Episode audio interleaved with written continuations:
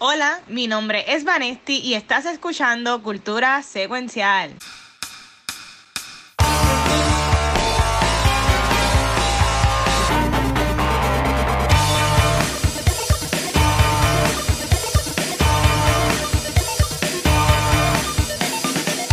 Saludos Corillo, esto es otro episodio de Cultura Secuencial y como todos saben, yo me llamo Vanesti y ando con mi Corillo todas las semanas live, así que preséntense. Yeah, aquí está la versión live action de Doctor Casco, El Chizo. Aquí está la versión estadounidense del gusanito de Dune. Ay, Dios mío. Yo pensaba, yo pensaba que era Baby Yoda. Nada, Corillo. acá, acá el Watcher, acá el Watcher. Este, y nada, para seguir con, con, mi segmento, primero que todo, saludos a todo, a todo el mundo que está en el chat. Luismi, papi, te quiero. Que, ah, gastaste los puntos en lo de Mulan. Pues tranquilo, y vamos a anunciar este, quién es el ganador. Así que mira, vamos a empezar con eso mismo. Hoy es el último, este stream es el último stream que pueden aprovechar. Saludos a Plurmate también, que está por ahí. Este stream, el último stream que pueden aprovechar para redimir los puntos para el concurso de Mulan. Eh, ahí ya, yo tengo tres personas que son los tops que más han redimido los puntos, eh, pero esto puede cambiar hoy, eso nunca se sabe. Pero mira, aquí está. Este, vamos a estar regando esta figurita, así que al final del episodio de hoy, yo voy a verificar si hubo un cambio, si no, pues anunciamos quién es el ganador o la ganadora del concurso que se va a llevar ese Funko Pop, que yo se lo voy a enviar por correo bien chévere, COVID free. No viene incluido con COVID. Este, así que, así que, así que nada, vamos a empezar con nuestro con el primer tema, que es usualmente lo que yo traigo, y es lo que hemos estado viendo esta semana y que hemos estado haciendo. En mi caso, yo no sé ustedes, pero yo me comí el viernes por la madrugada, viernes por la mañana, los primeros tres episodios de The Boys.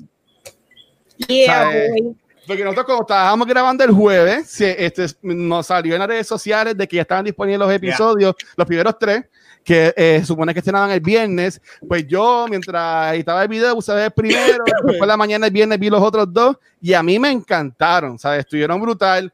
Me, me, encanta la dinámica de los personajes. Me encanta que ahora, bueno, no, no es spoiler, pero hay un personaje que poco a poco se está convirtiendo más, más, más más fuerte, más, más rudo. Este, se está convirtiendo más en uno de los boys, por decirlo así, en comparado a cómo estaba en la primera temporada. ¿Ustedes han visto, vieron los primeros tres episodios de The Boys o no, no todavía no los han visto? Los primeros dos, no he visto el tercero. Ok, ok. ¿Y tú, este hechizo y Gaby, no has visto nada? Hacho, yo esta semana no pude, no pude ver The Voice. ya, lo, yo, yo ya he con The Voice y ustedes como que, pues, más o menos. yo no he visto todavía The Voice 1, así que pronto. La semana que viene quizás lo empiezo Season 1. Somos los peores. Ah, Gaby, tienes que meterle pues, para el el episodio. Porque la semana que viene son los Emmys de lunes a jueves y después el domingo. Así que la semana que viene no, en dos semanas Ya lo que largo son los Emmys. Cinco Sí. Pero hablaremos de Este, no, eso, eso haremos ahorita. Eh, saludos a Mr. Player Juan también. Este, bueno, pues para seguir, ya que nadie yo digo no podemos hablar de eso todavía. Este, también he estado jugando el juego de Marvel's Avengers, básicamente eso es lo que estaba haciendo. Y estoy bien hookeado con la serie, yo creo que ya lo había mencionado aquí, la de Hot and Catch Fire, que, sal- que daban antes en AMC. La estoy viendo ahora en Netflix eh, y en verdad que me tiene hookeado. Es el Lee Pace. Yo, a, mí me, a mí me encantaría escuchar un audiobook de Lee Pace, solamente hablando. O sea, ese hombre en verdad que está brutal, está brutal. Pues entonces, ¿y ustedes qué, qué han visto, qué han hecho, comenzando con, con Vanesti? Bueno, pues que yo vi, yo vi el trailer de Dune y yo quiero un se- tres segundos de aplauso para ese trailer. Mano, el trailer dura más de tres minutos y yo no sé qué decirte a estas alturas. Eh, yo creo que el trailer dejó entendido qué tipo de producción va a ser esta película y yo estoy loca por verla. Eh, yo espero que ustedes también. Eh, me encantó cómo arranca el trailer con Paula Atreides y lo que yo asumo que son sus visiones, premoniciones con Chani, que es el Mm. personaje interpretado por Zendaya. Eh, así quiero hablar rapidito de escenas favoritas mías dentro del trailer, ya que no tuve la oportunidad de grabar un video que lo iba a hacer. Eh, me encantó la escena que está Paul con la Reverend Mother y tienen el box que ese es como se, eso es un tipo de test que se llama el Gum Jabbar Test, que es para ver tu, tu humanidad, tus habilidades y para también conocer ese lado tuyo animal que, que todos tenemos. Y me encanta porque la realidad es que la persona pone la mano y sufre un dolor inmenso que si saca la mano, muere. Y yo creo que, si no me equivoco, la película, asumo que esa sería una de las primeras escenas y, mano, probablemente mucha gente vieron el trailer y dijeron, se ve cool, pero no entiendo nada. Y créeme que sé que estás perdido, pero confía. confía que esto viene bien bueno. Ya en el proceso. Me quiero, me quiero meter un segundito ahí. A mí me encantó el trailer y esa parte que tiene la mano que él le pregunta qué hay allá adentro y ella le dice fear. Es lo que ella le dice. Uh, eso. Pain. Pain, pain. Eso, eso en verdad quedó brutal, pero, pero mira, este, reaccionando así, yo sé que Baby Shizo y Gaby quieren decir, pero este, las redes sociales son así bien bonitas. Ah, miren, miren, miren esto que salió. trailer de Dune y, y no estoy reaccionando al trailer de Dune. Yo desmayá, yo sé la que estoy desmayada.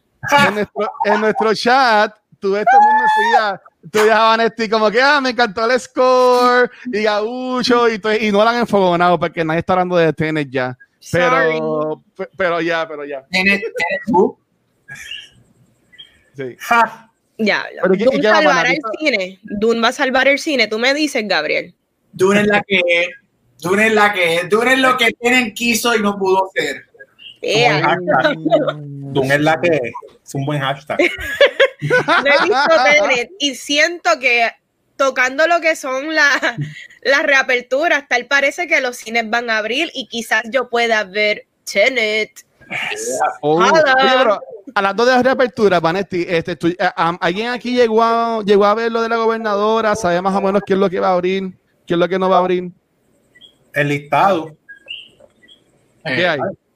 Este, ¿Sabe todo en Puerto Rico. El que vive en Puerto Rico fue el que lo vio. No, mira, este nada, la, eh, en resumen, en, en, cuenta resumida, este, sálvese quien pueda, yo no gané la primaria, así que no me importa nada.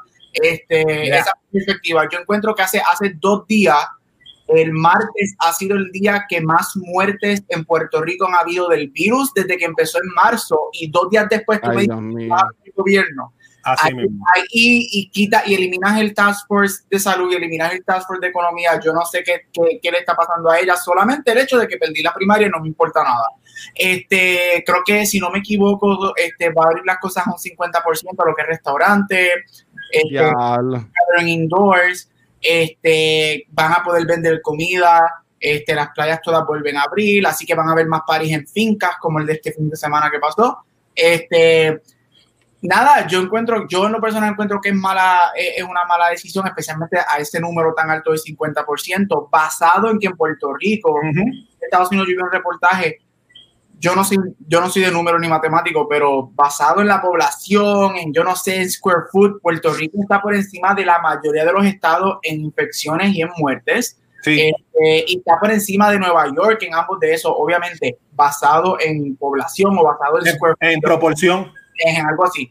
Este, eso para mí es una decisión mala, pero yo creo que ya está, la gente está en un punto que cada cual le toca tomar las decisiones que vayan a tomar y las precauciones que vayan a tomar. Este, yo no te voy a decir que no vayas al cine, no, ¿por qué? Porque serio mi problema, pues yo fui al cine aquí la semana pasada. Sin embargo, son bien diferentes a las que hay en Puerto Rico. Aquí están policing la sala, hay un empleado viendo la película contigo porque no te puedes mover de la silla, no están vendiendo comida. Eso en Puerto Rico no lo van a hacer. O sea, eso no, no lo para nada. Y ahí es donde viene el, el, el revolú. Pero este, las salas abren. Uh, me asumo que tiene este, Mulan, si todavía no lo visto y whatever, todas esas películas vendrán al cine. Así que, it's up to you. Ok, ok. Pero Vanetti mencionó lo de los cines que pudieran a, abrir, pero eh, yo había visto que era solamente un 25% que pueden abrir. Este, y ahí también lo puso acá en el, en el chat. Um, ustedes que, una pregunta, ustedes que yo imagino que obviamente saben más que yo sobre esto, también la gente en el, en el chat. Mira, eso mismo, ¿ves? Este, pues Juan está diciendo que se permitirá la reapertura de gimnasios, cines y casinos a un 25%. Oh, para ir para gimnasio, muy bien. Y al casino. Este... a mí me gusta. Va para con el body de la vida, pero con el certificado de muerte a punto de filmar. Ay, Dios mío. Pues entonces, eh, eh, me quiero enfocar en los cines, porque aquí hicimos un episodio hace ya, hace un año atrás, parece. Saludos a Mark, que también está por ahí, Don Dan Nelda. Eh, que en cuanto cuando ya a, reabrir los cines, que son un par de semanas solamente, eh, que cuando una película, un cine por una película, ya sea de Disney, vamos a hablar de Mulan, por ejemplo, eh, o Tenet, vamos a decir Tenet, Tenet.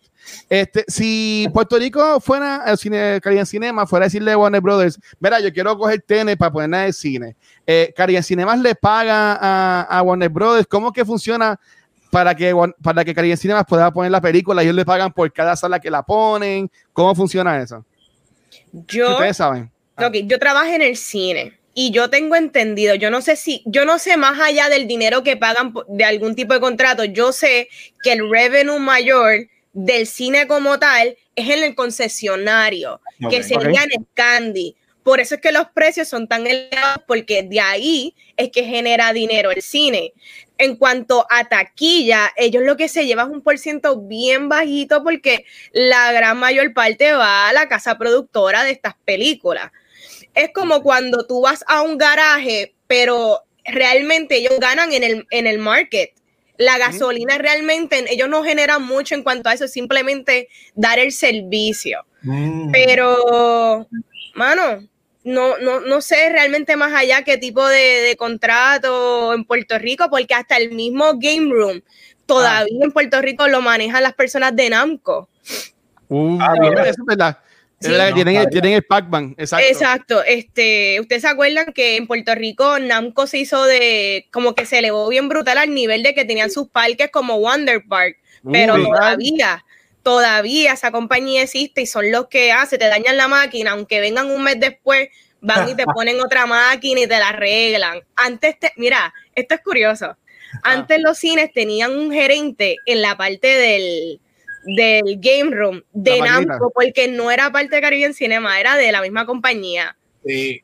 Ya no. Yo los odiaba porque ellos siempre estaban pendientes. Si no estaba por ahí jangueando y no estaba jugando, a veces te botaban de las máquinas. Ah, sí. Mira, yo decía que, que, me comían los tokens para que me dieran tokens.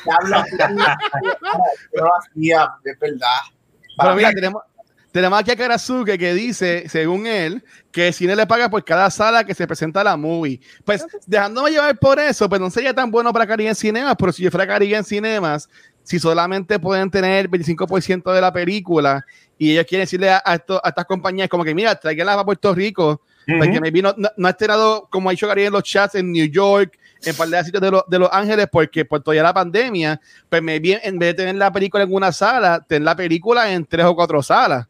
¿Tú me entiendes? Y va sumando los por y llega al 100%. pero todo depende de cuánto te cobra. Si es por sala, hay que ver ah. cuánto te cobra la compañía por sala y cuánto ese 25% de por sala sería beneficioso para ti. Exacto. Número. Porque si, si, si te cobran, vamos, si hay un descuento de cuatro salas por el precio de dos, pues fine. Pero si te cobran cierta cantidad, te imaginas, tienen cuatro por, dos por cuatro, el cuatro por dos, este, ¿cuánto que va a tener haciendo dinero? Eso es lo que deberían hacer. Este, hey, ahorita voy a ver, tienen esos chavos. Eh, pero todo depende de cuánto dinero la compañía te cobre, si es por sala, este, y si en verdad ese 25%, porque tú puedes tener ocho salas, pero si con todo eso tú todavía estás ese 25% por sala, no te cubre lo que te está cobrando la, la compañía por la sala, no vale la pena. No vale la pena. Ya, eh, si la cosa es así, no vale la pena. Pues yo, yo espero que algún día traigan tener a Puerto Rico, no sé, o Virantet por lo menos. Pero dale, ¿qué, qué, más, ¿qué más han estado viendo que han hecho en estos días entonces ustedes?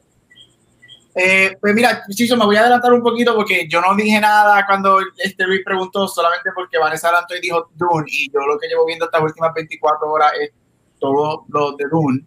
Este, estoy buscando aquí mis notes. Nada, a mí el trailer me dejó fascinado. Yo, acá a las 9 de la mañana, yo me levanté, yo desayuné, yo estaba esperando y a las 9 de la mañana el trailer no había bajado. Y estaba todo el mundo en Twitter, where's the trailer, where's the trailer? Y bajó creo que 8 minutos tarde. Y yo, como un minuto antes yo puse el meme del gusanito, give me the worm, porque yo estoy esperando el juego. Mira, a mí me dejó mind blown. Este, yo soy fanático de la serie de Dune, del libro, estoy por la mitad, estoy, ahí está, show me. That's what they always say. Este, um, yo encuentro que basado en el trailer, y tengo fe porque voy a entrar como entre Panolan, Dennis Villeneuve, o sea, Arrival, o sea, lo que Dennis ha hecho los últimos años espectacular. Esto se ve a space opera a nivel de Star Wars. Este, eh, lo bueno que, lo, yo creo que lo más grande es que no es el libro completo, es solamente la primera mitad, lo que le va a dar un chance a él de verdaderamente explorar, porque Van ha leído el libro, no sé con ustedes dos ha leído el libro, el libro es complicado, la serie de Dune es algo bien complicado, es un montón, tiene un montón de mitología, y el hecho de que él va a dividir la película en dos y, y aquí va a ser la primera mitad, le va a dar lo que él necesita para explorar y, darnos lo que verdaderamente este, se merece este libro, porque lo que nos dieron en los 80 mm, was not good. So, este, a mí me encantó, vi el gusanito, ese final, la, la Renata en plan, yo dije, yo estaba, yo estaba en el celular, yo, we're getting the worm, we're getting the worm. No, pero se ve espectacular, o sea, el cast, Jason Momoa, George Brolin, Timmy, Oscar, freaking Isaac, este, todo, todo, estoy loco por ver Arrakis, este, y como dijo Vane, este, si has leído el libro, cada escena te voló la cabeza, y si no has leído el libro, uh, y si no has leído el libro, quédate, ver la película, porque si él la, como la dividió, yo asumo ah. que va a haber tiempo de explicar y él, y él nos va a dar todo como nos merecemos. Pero ya eh, el, internet también nos, dio este, este, este regalo. Miren, este, este fue Gabriel. Yes. y lo digo desde ahora, y sí, mira, yo estoy hating mucho antena, pero es más por tripial, porque a mí, I like it, it's fine. Pero yo creo que Dune, por el hype que estoy viendo y por lo que el trailer nos presentó, yo creo que Dune va a ser lo que tiene todo, lo que todo el mundo pensaba que Tenet iba a ser. Oh, okay. big major movie epic movie of the year, que hemos tenido un epic movie en muchos años y yo creo que Dune, basado en lo que hemos visto, puede ser lo que todo el mundo pensaba que Tenet iba a ser. Ya, ok. y, y, usted, señor Shizo, ¿qué, ¿qué ha estado viendo esta semana? ¿Qué ha estado haciendo? Pues mira, yo también quiero hablar de Doom, porque todo el mundo está hablando de Doom. Pues mira, yo soy el que no ha leído el libro. Ahí está, Show Me the Worm. Yo no leí el libro. Eh, la película yo ni me acuerdo. Yo cuando era chiquito compraba las tarjetas. Ese recuerdo siempre lo tengo por la estética. Pero Denis Villeneuve, para mí, él hace una revista Vogue en sci-fi. El look de él siempre es bien lush. Y yo, como fanático de la estética fashion y, de, y del sci-fi, el trailer se veía bien bonito, se veía bien fashion, se veía bien nítido se veía como si Lady Gaga hubiese dirigido Max, Max Fury Road. Así que yo dije, pues mira, yo quiero verte este Doom y tener la veo si el cine abre, pero como dice Gaby, si, si no me voy a arriesgar para ver tener a coger un COVID por eso. Pero el trailer me gustó, lo quiero ver y es de estas películas que como quiera yo las veo dos veces, yo creo que esta la voy a tener que ver como cuatro veces para entenderla, pero la veo, lo quiero, la quiero ver. Así que, estoy esperándola y no, no voy a leer el libro porque en verdad no, no lo voy a leer, pero la quiero ver. Mira, hablando de lecturas, yo leí uh. Batman The Adventures Continue, el issue 4. Esta serie está bien nítida. Esto es de Metro Comics, apoyen su tienda de cómic local. Yes. bien nítida porque es la, eh, la continuación oficial de la serie animada. Y lo que están haciendo los escritores que se están divirtiendo un montón porque nos están eh, presentando personajes que nunca salieron en la serie en el universo de Batman. Ya salió Deathstroke y en este issue sale Azrael y tiene, viene con el traje cuando era de villano y con el traje cuando le rompieron la espalda, que está bien nítido. Y la otra que leí fue esta, eh, Batman Joker War parte 1. Yo mm. salí del high de DC Fandom tan brutal que yo dije voy a empezar a comprar cómic y lo hice por el, por el, por el hype, por el hype como tal y dije como tengo falta de espacio, no voy a hacer como hacía antes que compraba casi de todo, voy a comprar más que Batman hasta que me canse. Y lo hice por el hype y salí esta historia de, de Joker War, pero hoy yo tuve una epifanía que yo no sentía algo desde que yo era chamaquito. Y mano, qué nítido eh, uno consumir, porque eh, Batman uno lo consume como le dé la gana en película, en videojuego, en cómic, pero qué nítido uno consumir Batman en formato cómic actual, porque tú estás consumiendo lo más nuevo del mito. Porque después del cómic, si eso pega, es que lo convierten en videojuegos, en película o en serie. Y mano, yo eso desde que yo era chamaquito no tenía ese feeling y estoy como que juqueadito. Así que los muchachos de Micas y Cartones que me den unos tips de hacer un budget porque creo que esta semana estoy medio puyú, porque Juan Carlos de Metrocomi no me llamó, no me llegó nada. Sí, Juan Carlos, ¿qué pasó? Porque, porque no tengo mucho pool en el pool list, así que yo creo que yo voy a añadir dos o tres titulitos. yo, yo, llamé, ellos me llamaron y yo no he visto la llamada, me hacía el peor, pero yo sé para, eh, bueno, llamé para que me guardaran la serie de, de Last Running, la de Ninja Turtles. Oh, no sé si ya salió, pero yo llamé para que me guardaran eh, esa. Pero mira, Chizo, tú que mencionaste esto ahorita, y sé que todo el mundo está hablando de Dune, Chizo mencionó que salieron estos Funko Pops. Sí. Salieron las imágenes y que eh, eh, a Chizo le encantó cómo se ve el de, el de Paul Dameron, pero no el de Oscar Isaacs. Oscar Isaacs. Se parece Oscar Isaacs, o sea, Oscar Isaacs parece un Funko. Es el mismo. Se llama Duclito. Duclito. Ah, pues mira, está. Yo creo que voy a comprar ese porque se parece un montón. Ese, es el primero que yo me voy a comprar porque yo tengo tres Funkos de Paul Dameron, así que vamos a seguir añadiendo a, Daddy Oscar a la colección. María, tiene, tu, Mira, tu, tablilla.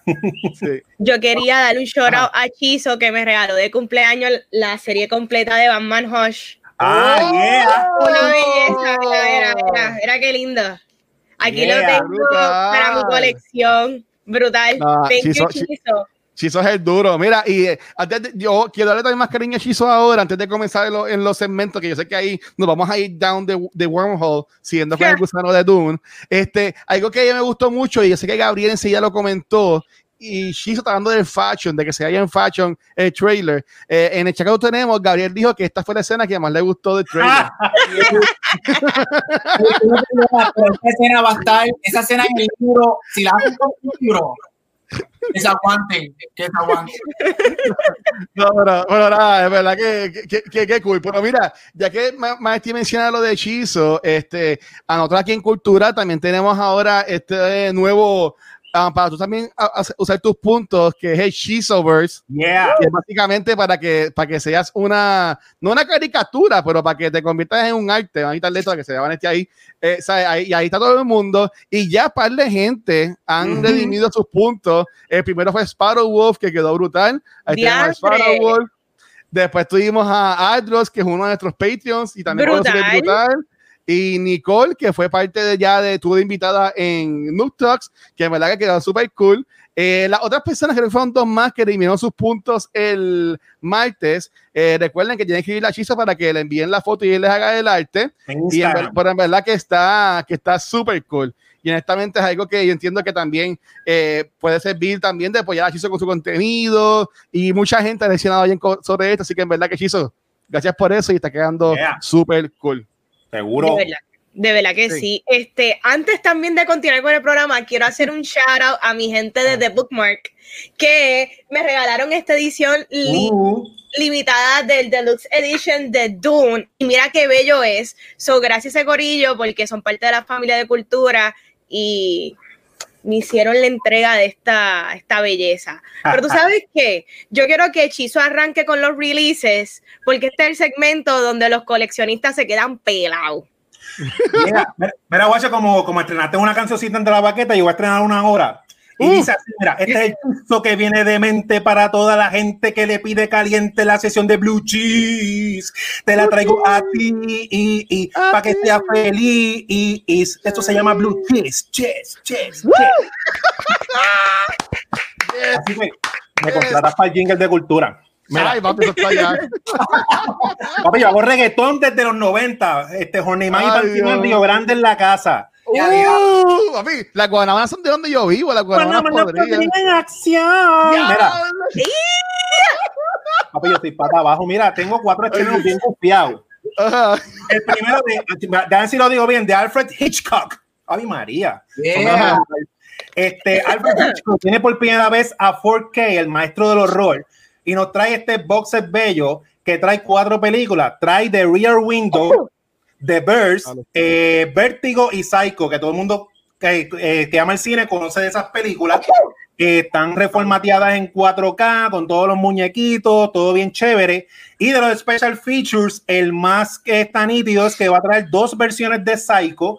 Una versión extendida que según lo que dice la parte de atrás de la caja es la versión que estrenaron originalmente en el cine en la época, pero que esta versión va a tener también escenas adicionales que no han salido en ningún lado. Así que es el special, el highlight del special feature.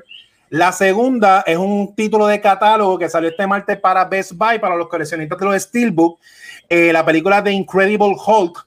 Eh, ahora la volvieron a tirar en formato de Steelbook, que si no la tenía. Esta película es bien rara. A mí me gusta un montón. Yo me quedé esperando más Abomination y The Leader, que Marvel Cinematic Universe como que se le olvidó eso. Eh, esa película como que mucha gente no la recuerda del canon de Marvel. Y pues, pero ahora salió ahí en Steelbook que los que la quieran adquirir en, ese formato la tienen. No tiene highlight de special feature porque básicamente exactamente lo mismo que están en Steelbook. Ahí salió Liv Tyler, ¿verdad? En esa película. ¿Cuál es esa? Tyler. Liv Tyler, no era la, ah, novia de. Sí. La novia de, de Edward Norton.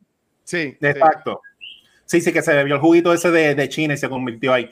Entonces, la tercera del maestro del anime Masamune Shiro, por primera vez sale en 4K. Todo esto sale el martes, ya no tengo que decir lo que viene por ahí. Eh, Ghost in the Shell en 4K. Esta película es bien importante dentro del mundo del manga, dentro del mundo del anime y sobre todo dentro del mundo del sci-fi. Si a ti te gusta el sci-fi y tú tienes 25 años o menos, pues básicamente tú has visto cosas inspirada en Ghost in the Shell como eh, Avatar, Tron Legacy, todas las películas de The Matrix tienen mucho de esta película Ghost in the Shell. Salió en 4K, apoyen el anime, pues estas películas este, no les pichen porque el anime no se vende mucho. Esto tienen el release, cuando se acabó, se acabó. Y la mm. cuarta, que salió este martes, que seguimos con el DC Bandwagon. Eh, DC Universe terminó recientemente el New 52 animado y ahora volvieron a empezar y salió Superman Man of Tomorrow, que es un reboot, un retelling de, de la historia de Superman, pero en tiempos actuales. Así que Clark Kent a lo mejor tiene un blog, a lo mejor tiene un podcast como nosotros. Un podcast, un podcast. Y es el, es el retelling de Superman. En este el villano es Lobo y este eh, Parasite y los, eh, de los, los, highlights de los special features, que esto es lo que a mí me gusta, porque esto es lo que yo hablo para adelante y la gente se cree que yo soy un montón. Este va a tener eh, un documental de 10 minutos del de, el personaje Lobo, del origen, de sus momentos importantes en los cómics. También lo van a hacer con Martian Manhunter. Van a hacer un, este, un documental de, de, adentrándose a los orígenes del personaje van a hacer un trailer o van a hablar un poquito de la nueva película de Batman que se llama Soul of the Round, que va a ser en la época de los 70. Batman se va a los 70, que eso va a estar bien nítido. Uh. Yo, quiero ver el Batimóvil que es un carro nova, una cosa así bien gufia. y este, dos episodios de la serie de Superman que sale el lobo, que dura como 40 minutos, así que el valor por dinero siempre dicen esas películas animadas está ahí Todas salieron el martes, ya estamos en la época, mi gente, ya ustedes saben, no hay que comprar todos los días afuera, hay COVID, cocinen adentro, guarden chavito para que compren esos Blu-rays. Muy bien, muy bien. Qué brutal, estamos pompeadera y y siempre que Chizo empieza a hablar de las películas, yo pienso en 4K, 4K, 4K. ya que somos unos yales aquí en este programa. No, sabes quién no es una yal? Gabucho Graham en Award Spotlight. Que sí lo es, sí lo es. Pero, evidencia. Este, este, hola, este, nada, hoy va a ser un poquito diferente porque va a ser más noticia. Este, y desafortunadamente voy a empezar con una triste. Hoy este, el mundo del fandom perdió a una tremenda actriz, este, Dame Diana Rigg. ¿Oíste, Luis? Dame Diana Rigg. Gracias, eh, gracias. Mira, ella es una Emmy, una Emmy y Tony winner, también fue nominada al Oscar en su momento. Este, mucha gente, la fanaticada hoy en día la conoce por la majestuosa interpretación de Olena Tyrell en Game of Thrones. Este, una, yo creo que el único personaje que muere con dignidad y con un bang out scene en ese show, porque su última escena está fuera de este mundo. Este, 82 años, falleció de cáncer, hashtag for cancel, y sí que lo soy. Este, no, mira, Diana Rigg ya ganó un Emmy por una serie que se llama The Avengers en los 60 y no, no tiene que ver nada con los Avengers de Marvel. Seguro. Seguro. Era sí, no, pero, por acá, mala mía, eso hubo una película, ¿verdad? Que salía Sean Connery. En los late 90s creo que salió esa película. Sí. Si no me equivoco. Era Scarlet Witch. Mira, este, nada, este, eh, me dio mucho. Ay, espérate, espérate. Ay, pero ¿qué tú haces? wow. Así que este, Olivia Tyrell, este, tell Cersei, I want her to know it was me forever. Well, si has visto Game of Thrones, sabes lo que me refiero con esa escena. Sí. Este, la mejor escena, esa escena, uff, diablo, de verdad. Y ella se merecía ganar un Emmy por Game of Thrones y nunca lo hizo. Uh. Este, lo segundo que quería mencionar, este, hablando un poquito de Tenet este, y de Mulan y Wonder Woman y Dune, este, hay rumores de que Wonder Woman y Dune las van a trazar. Cuando sí. se supone que saliera en octubre, Dune se supone que saliera en diciembre. Hay rumores de que Mulan la van a, a mover a diciembre y Dune la van a mover a enero o principios de febrero. Este, la razón siendo principalmente porque eh, los mercados más grandes del cine en Estados Unidos no están abiertos, que son California y Nueva York. Este, esos dos mercados todavía no tienen fecha de apertura. Este, y segundo, aunque Tenet está haciendo buen dinero overseas, yo creo que ya va por más o menos como por 150 millones allá afuera, Tenet solamente en Estados Unidos en su primer weekend hizo 20 millones 20. de América y de esos 20 millones, 10 fueron en Canadá, so en Estados Unidos solamente hizo 10 millones de dólares. ¡Wow! Eso es un fracaso para, para lo que para Tenet, para Warner Brothers dentro de Estados Unidos. Así que la, este, Warner Brothers está mirando no tirar sus big releases hasta Ah, esos son los números, eso no soy yo. Este, después, este, Dune y, y Mulan, mira yo. Este Wonder Woman y Dune puede ser que tengamos que esperar un poco más por ella, porque la gente no está saliendo a ir al cine. Este, yo me sí. arriesgué por todos los fanáticos de nosotros, pero este, esto, triste, triste news. Yo leí en Twitter, Gaby, este, que eh, supuestamente Wonder Woman la van, a, la van a push para Navidades y Tenet va para el 2021, enero, febrero, por ahí. Sí. ¿Tenet o Dune? Perdón, Dune. este, Dune, Dune, Dune. Dune, Dune yo sé que, so, de, menciono estas noticias porque la, la ato a, a, mi segmento de Word Spoiler, es porque las dos, este, tanto Wonder Woman, no tanto Wonder Woman, puede ser que es lo técnico, pero Dune se espera que sea un big, big player en los Oscars. Este, y viendo la cali, el, el, el response cálido que tuvo Tenet, ahora Warner Brothers se da cuenta que Tenet no es su big player, pero que su big player va a ser Dune. Uf, este, okay. Y quieren, entonces, la quieren, la van a pasar probablemente porque quieren sacar dinero, pero como el año, el año calendario de los Oscars se extendió por el virus, ¿Mm? uh, mientras más cerca a la fecha final tú tienes las películas, mejor chances tienes de ser nominada porque están más fresh en la mente de uh -huh. so, Dune, si la mueven para enero febrero, se espera que sea un big player. Denis Villeneuve ha entrado muchísimo a los Oscars. El Paul Arrival recibió como 11 nominaciones. Blade Runner ganó dos Oscars. Este, so, se espera que, que Dune sea un big player y esa es una de las razones por las que queremos verlo porque ya un par de personas han visto Dune y lo que se dice es que esta es un, va a ser un big, big player en los Oscars.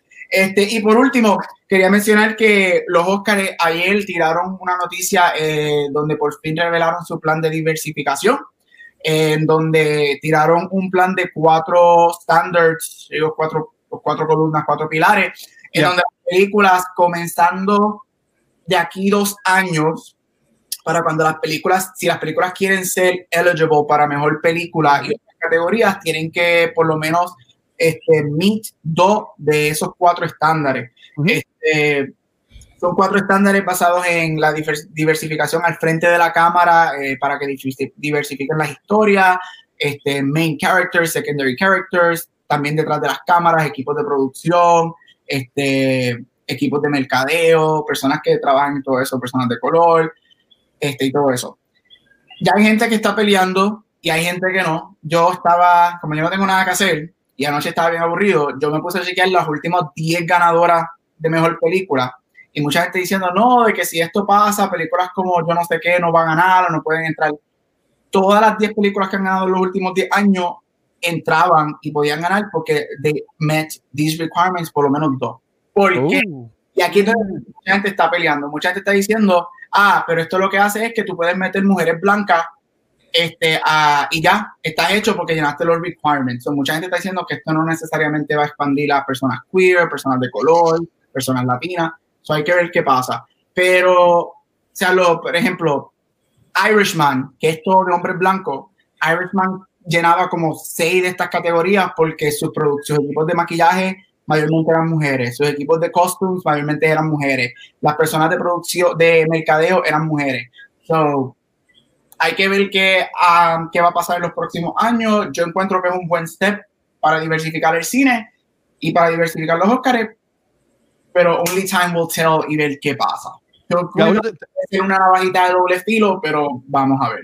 Tengo una pregunta, Gaby. Este, eh, yo lo que leí fue que tú empezabas en el 2024, en esos premios que iba a empezar. Yo estoy asumiendo de que, o pensando de que es tan tarde para no, no perjudicar las películas que están ahora mismo en producción o las que se están grabando, porque ya, ya están escritas, ¿sabes? Que son como que para las películas que van a escribir ahora o van a tener en producción ahora, para que sepan cómo se tienen que manejar para hacer este, ok, para que sean parte de. Okay. Y, no solamente que ya estén en, producción escrita, sino contratos. O sea, vamos a decir, nosotros mm. vemos Dune que sale ahora en el. Se queda en diciembre. en el 2020. La producción de Dune fue hace un año y medio, pero todos los contratos se llenaron hace tres años. So, ya, a esos contratos ya están filmados. Este, no puede haber una. O pudiese haber, como todo es posible, pero no necesariamente va a haber una reno. ah. Ay, Renovación. Ya, eh, exacto. Este, eso ya está lo que eso, por eso es que empieza tan tarde, este, de aquí dos años para los locales del 2024. Pero again, I'm all for it, I'm all for diversity. Yo encuentro que puede ser una navajita doble filo, porque si yo ayer aburrido en una hora me di cuenta que las 10 películas ganadoras este, llenaban los requisitos y con todo eso tenemos películas como Green Book, este, Joker, Irishman, este, que tú te quedas como que a, face value no tienen la diversidad, diversidad que tú piensas que tienen, pero cuando miras the scenes sí la tienen y cuando oh. te quejas, ahí es donde digo, esto va a ser interesante y, hay que ver qué pasa en los próximos años. Oh, nice, nice, nice. Interesantísimo. Pero vamos a para el tema de la semana. Vamos allá, vamos allá. Mm. Este tema parece que va a ser un poquito controversial, pero nada, porque en cultura somos de paz y amor. Así que, nada, vamos a arrancar hablando de Mulan. Mulan es la película más reciente de Disney en adaptar de su animada a live action y esta película estaba pautada para salir, si no me equivoco, Watcher me corrige, en marzo. Marzo. Pues porque cuestiones de la pandemia, pues terminó saliendo en Disney Plus con un precio premium de $29.99 adicional a la suscripción de Disney Plus. Pero vamos a hablar de mi experiencia con la película. Mira, sabemos que esta película es distinta a la animada y eso me gusta porque adaptaciones que han sido como de Lion King, que yo salí bien dolida del cine porque es más allá de cómo fue la adaptación, que no me gustó, es que tiene un valor bien sentimental porque Lion King es la primera película que yo vi en el cine y que haya sido la versión más aburrida existente, me partió la vida y mi papá vino de, Estados Unidos a verla conmigo y nosotros como que, wow, Disney, ¿qué hiciste? Pero nada, quiero decir que los cambios en esta película me gustaron, creo que fueron necesarios y fueron refreshing. Eh, adicional, para mí estos cambios son este, positivos porque si tú vas a hacer una película que hace referencia a una, a una cultura, tú tienes que respetarlo. Y yo creo que hicieron lo correcto en cuanto a eso. Pero nada, para mí la película arranca lenta. Eh, yo me encontré viéndola y nunca me jugué hasta que comienzan la escena que ella está entrenando con el resto de los soldados. Pero cuando yo miré el timing de la película, ya había entrado cuarenta y pico de minutos. Y verifiqué yo, wow, me falta casi más de una hora de esta movie. Pero sí, desde ese momento, todo el training scene y la manera en que todos ellos este, interactúan me gustó y rápido me cautivó y me pareció bastante entretenida. quiero decir que mayor parte en esa escena del medio encontré muchos problemas en cuanto a la calidad de la producción. Esta película me la vendieron a mí como si fuera un war movie. Y no es que no lo sea, porque la película lo es. Pero yo siento que esta película se merecía una producción de mayor escala. Eh, yo me esperaba una película súper épica y para el Boyer que fue que me enteré por Gabriel, no se siente así, se siente una película bastante compactada, donde se notan los sets, la escena de acción me pareció bastante floja y hasta el mismo vestuario a veces me parecía que se notaba que era, vamos a ensuciar este vestuario para que parezca sucio de embuste y yo me fijo en esas cosas y esas cosas me estresan. So, nada, dicho todo eso, esta película brilla por sus mensajes poderosos y universales en cuanto a lo que es la igualdad, el honor, familia, ser quien eres y tener coraje y romper estereotipos. Y eso es lo bueno de esta película y lo importante de que esta generación tengan esta movie. Yo creo que eso es lo más importante y lo más lindo de ella. Mano, de que si vale los 29.99 o no, eso queda de ti, eso lo determinas tú y tus gustos, porque los gustos son subjetivos. Y no me gusta en las redes la gente criticando, ah, Disney, la película 29.99, o tú qué bobo, tú lo pagaste y yo lo puedo ver en esta página de esta manera. Mano, quizá en algún momento va a llegar una película que tú estés dispuesto a pagar 29.99 porque tú estás loquito por verla, así que no critiques, Disney no te está obligando en pagar los 29.99 tú lo ves si tú quieres, si tú eres fan de Disney, de Mulan o simplemente quieres ver una película, pasarla bien un weekend porque no hay mucho que hacer, usted compre, haga lo que le dé la gana con sus chavitos y ya. Esta película tiene un mensaje bonito, es una chulería de que la producción pudo haber mejorado, de que yo quizás mis expectativas eran otras, claro, pero está de ti. Corillo, dicho todo esto, ¿qué les pareció Mulan Live Action y cómo la comparan con la película animada? Ya, primero que nada, quiero este, decirle al internet que me escucha, así es como se hace un review, mi gente, así como tú dices algo que te gusta y algo que no te gusta de una película, este, como lo hizo la compañera Vanetti. Entonces, como cultura se en un sitio de safe place. Porque yo odio a la humanidad. Y aquí la gente sabe que yo borro dos personas en Facebook como por, por semana. ¡Oh! Pues mira, este, safe space aquí.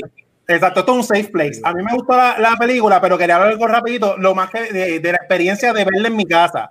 Yo estaba esperando Mulan bien brutal, bien brutal, y yo creo, si no me equivoco, que esta película va a salir la semana que viene, que nuestra grandiosa líder hizo lo de la pandemia, este, y yo me quedé, diablo, se echaba Mulan. Anyway, han salido películas en VOD que yo nunca alquilé y nunca las vi, pero esta estaba pompeado. Y lo más que a mí me sorprendió fue porque yo la vi por la mañana y es que yo me estaba preparando para ir al trabajo y yo le puse pausa para hacerme el desayuno y yo caí en cuenta que yo le acabo de poner pausa a una película que yo estoy loco por ver, que estoy viendo por primera vez, Flow Cine, y la controlo y la película espera por mí. Eso yo dije, wow.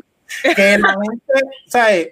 ya eso para mí costó los 30 pesos en cuestión de experiencia. Pues mira, la película, me gustó el cuentito, porque yo soy una persona que las películas, como dije eh, al principio, Sí, yo tengo, yo voy a tener que ver Doom como cuatro veces. Yo lo digo, a mí no, yo no tengo problema con eso. A mí me gusta la historia sencilla, me gustó el cuentito lineal, eh, me gustó el principio que dijeron que esta es una de las leyendas y como yo soy nerdo, yo dije, ah, o sea, la animada es canon. La animada es una de las leyendas y esta es otra leyenda.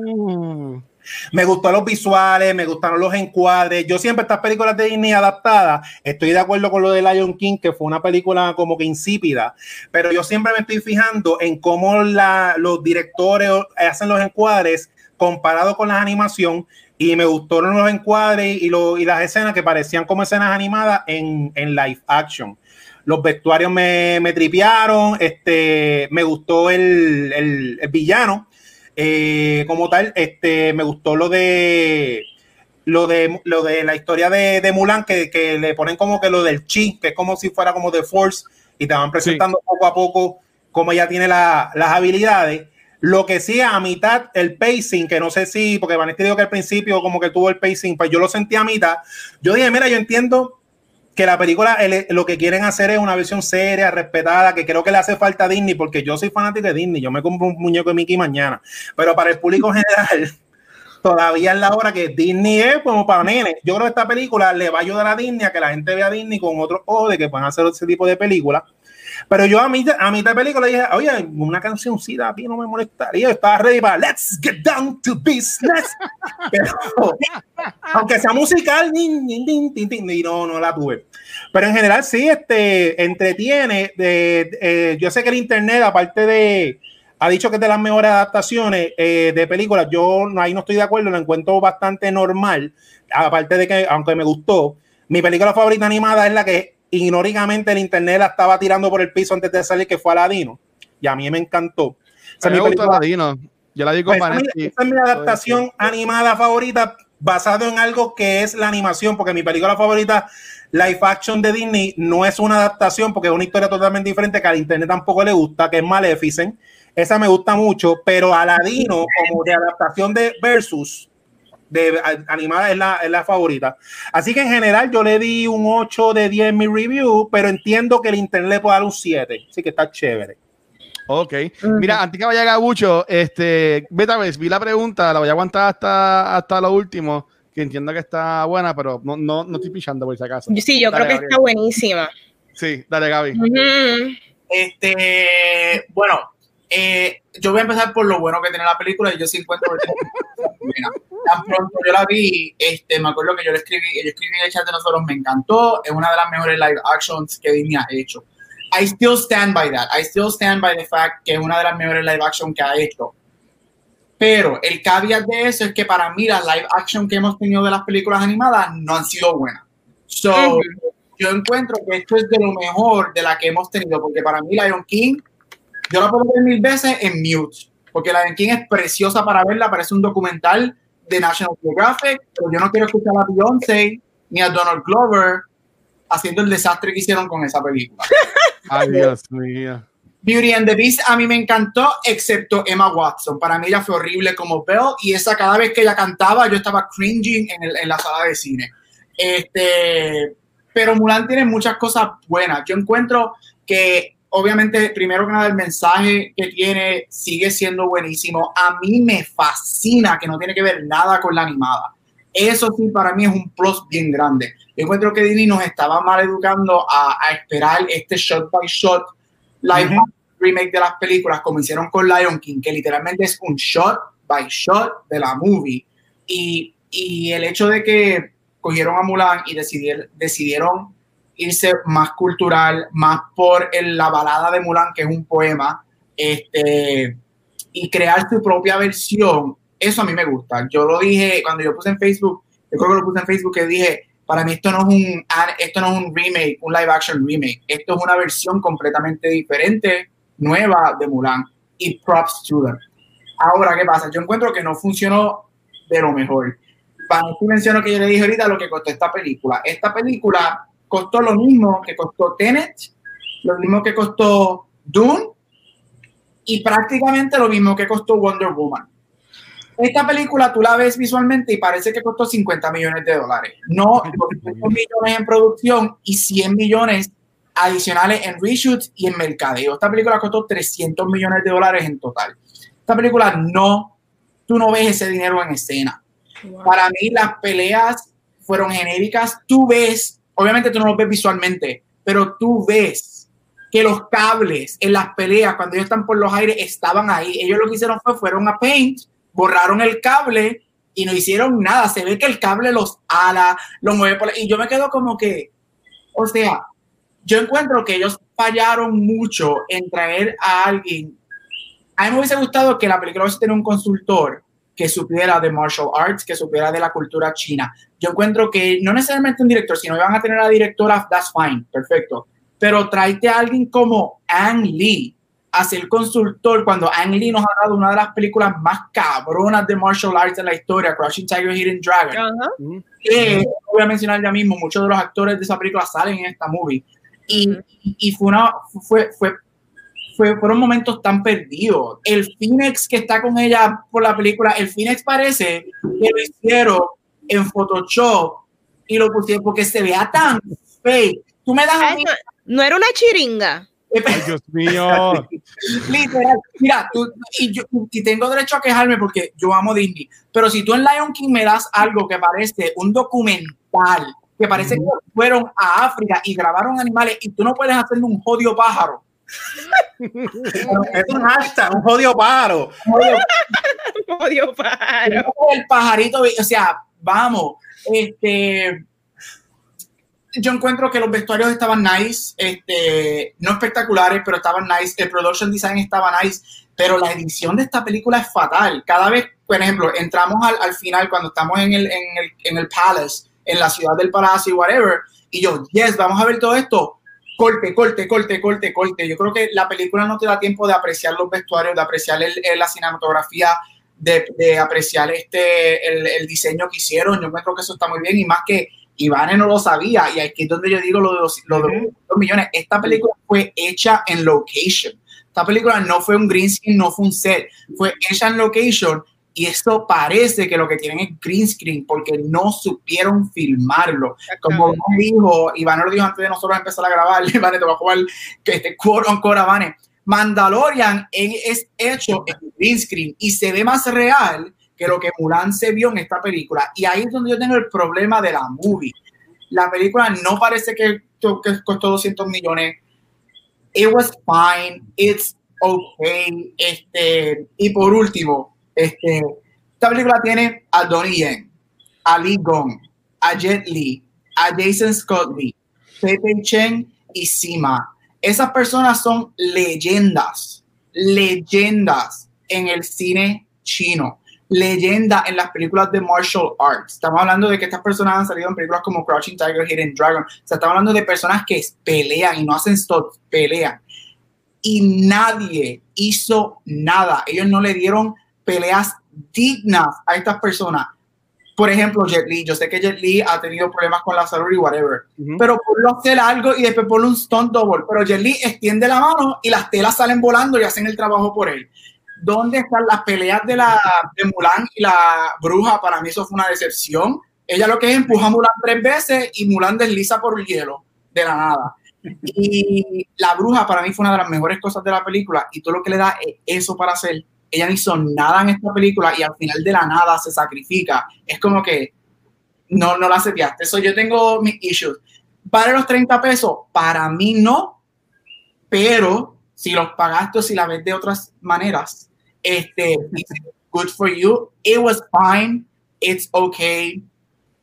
No tengo por qué volver a ver Mulan jamás.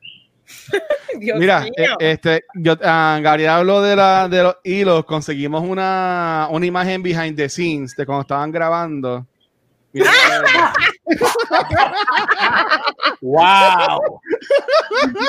Diantre, mano. Sí, eso, eso fue en la, parte de las peleas de la, de la guerra. Fue así, eso fue. ¿Viste en la chiringa? No, estaban peleando en el pasillo, en el pasillo fue eso. la chiringa. Mira, Luis, antes que vaya, este, porque ah. vi que Meta puso algo ahí que la movie no era para TV, este, que salga diciembre home version o whatever. Yo diría ah. que en, en el cine, si en televisión tú ves la baja calidad del production design, yo creo que en el cine fuese peor, actually. Yo creo que en el cine, en un big screen, se verían los fallos de producción en lo que es costumes, como, como Vane dijo, porque si fue en televisión, Iván se notó de detalles como los costumes y production, yo creo que en el cine serían amplificados. Este, y eso para mí es como que, uh, that's not a good sign que esto iba para el cine originalmente. Este, yo, yo quería decir algo porque Gabriel dijo algo que me gustó, que dijo que como que de la manera en que está editada la película, él no pudo apreciar muchas cosas y es una película bien larga. Como, una persona, ¿verdad?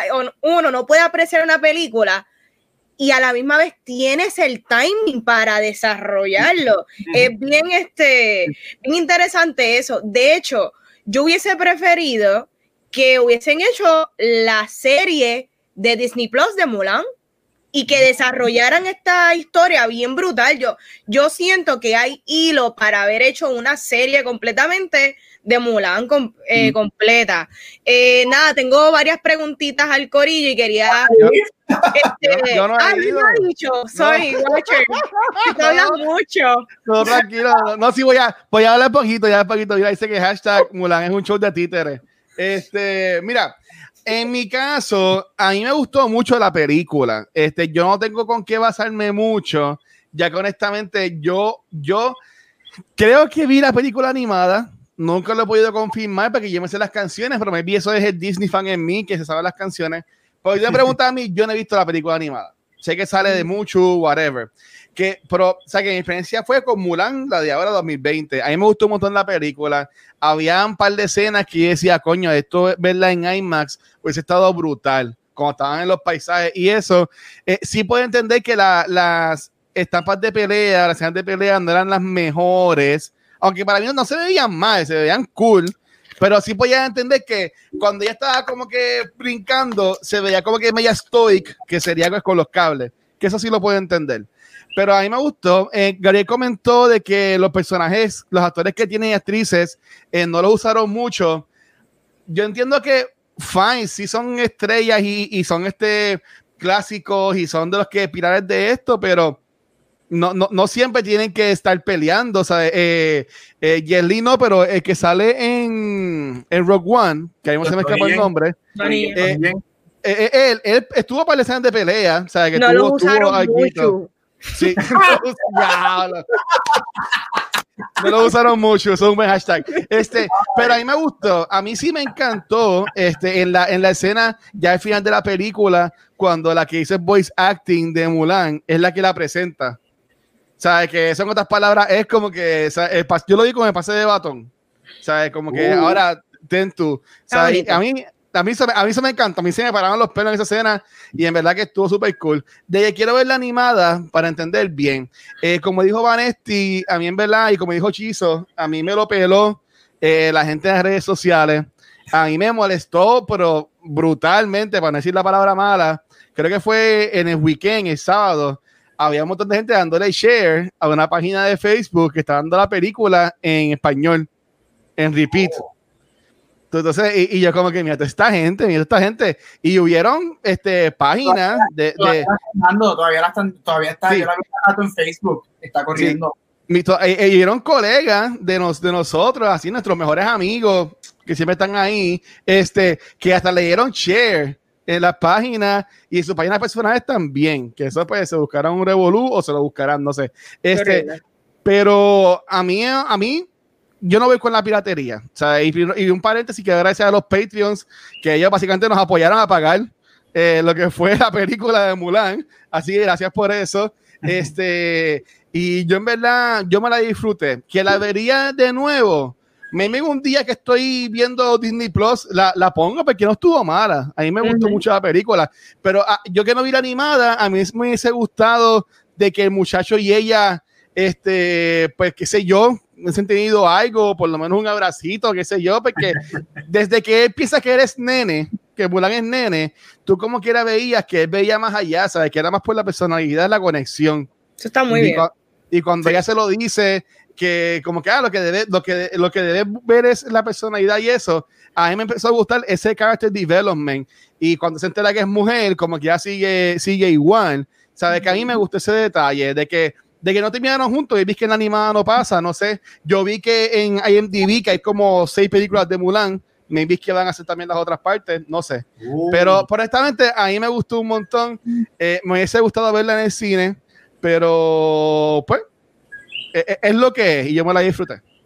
Ahora sí, Vane, mala mía, dale. No, no, este es que también antes de grabar me enteré que la película tiene ciertas controversias y como yo sé que mis compañeros saben más de esto porque, qué sé yo, leyeron los artículos, yo no estoy al tanto del papelón que hay detrás. So quería que Chizo, que sabe y Gabriel puedan explicarnos cuál es el problema. Adelante. Mira, empieza tú que yo leí eso hoy. Ok. Este, esta película ha tenido varios, tiene este, varias controversias desde hace varios meses. Yo encuentro que una de las primeras este, controversias que tuve es con la actriz principal, que se me escapa el nombre de ella. ¿Mulan? ¿Juan Mulan? No se llama. Juan Mulan. No es. Eh, ah, ok. Yo lo busco ahora, dale. No, mira, este, para los que no saben, yo sé que este, Hong Kong, este, China tiene. Yo no soy político, yo no, yo no, no, no pretendo saber los detalles políticos que están pasando allí, pero sí sé que. Gifei Liu se llama ella.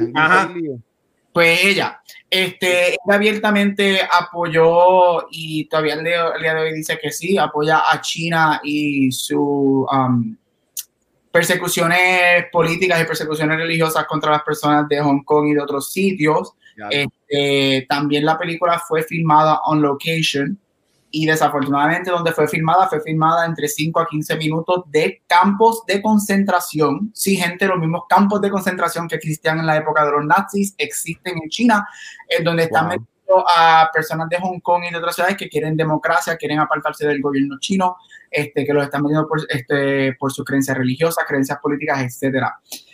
Cuando la película sale la semana pasada, volvió a reignite esa controversia porque Chiso lo dijo antes que nosotros comenzáramos. Ellos, por ley, tú tienes que darle gracias en los créditos y acknowledge toda persona, gobierno y whatever que trabajó en la película, que te dejó filmar. Y ellos, pues, Disney le, le, le da las gracias a China y a las regiones en donde la película fue filmada, regiones donde hay crímenes políticos, crímenes religiosos y whatever.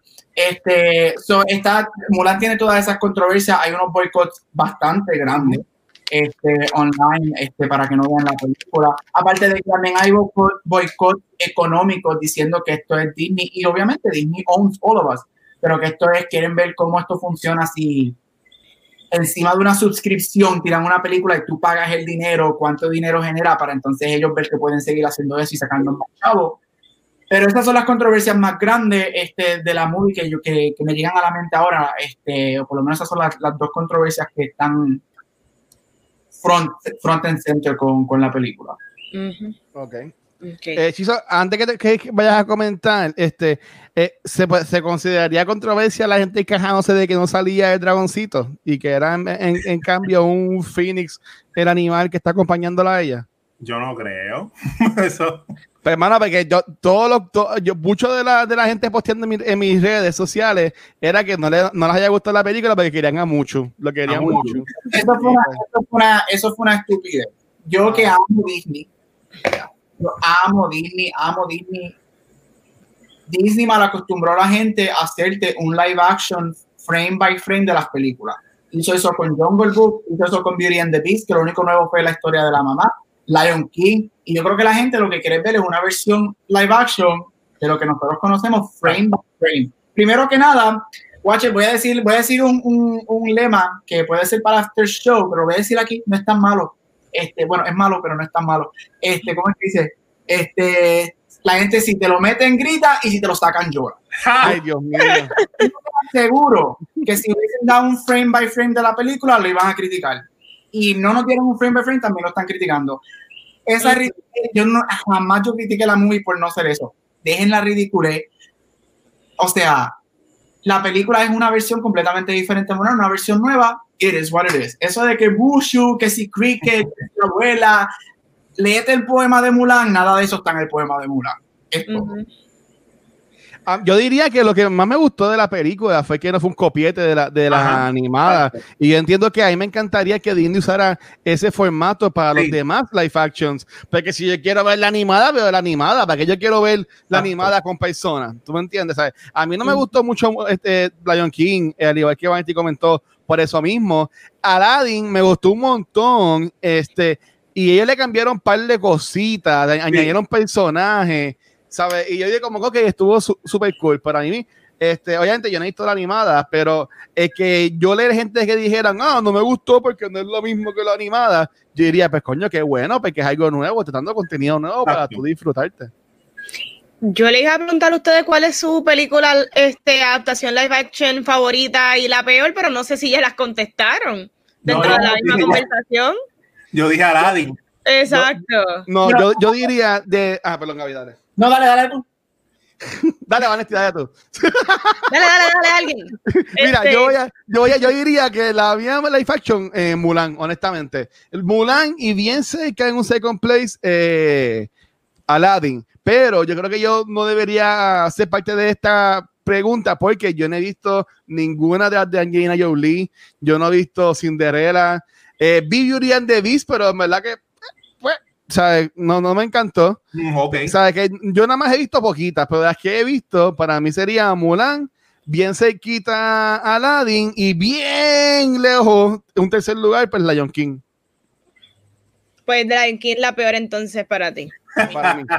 Ok. Mi, mi, te voy a pensar de dos maneras. Mi favorita es Jungle Book Esa ha sido mi- Uy, yo como también me gustó un montón. Ya, lo sé. Esa es mi favorita. La mejor para mí ha sido Cinderella. Esa es la que yo encuentro que ha sido la No mejor. la, no la he visto. No la he visto. Bueno. Este, y para mí la peor, diablo, me duele decirlo, pero es que Lion King, de verdad que eso fue, Sí, sí, yo sé, yo te entiendo. de verdad que Lion King fue malísima. Horrible.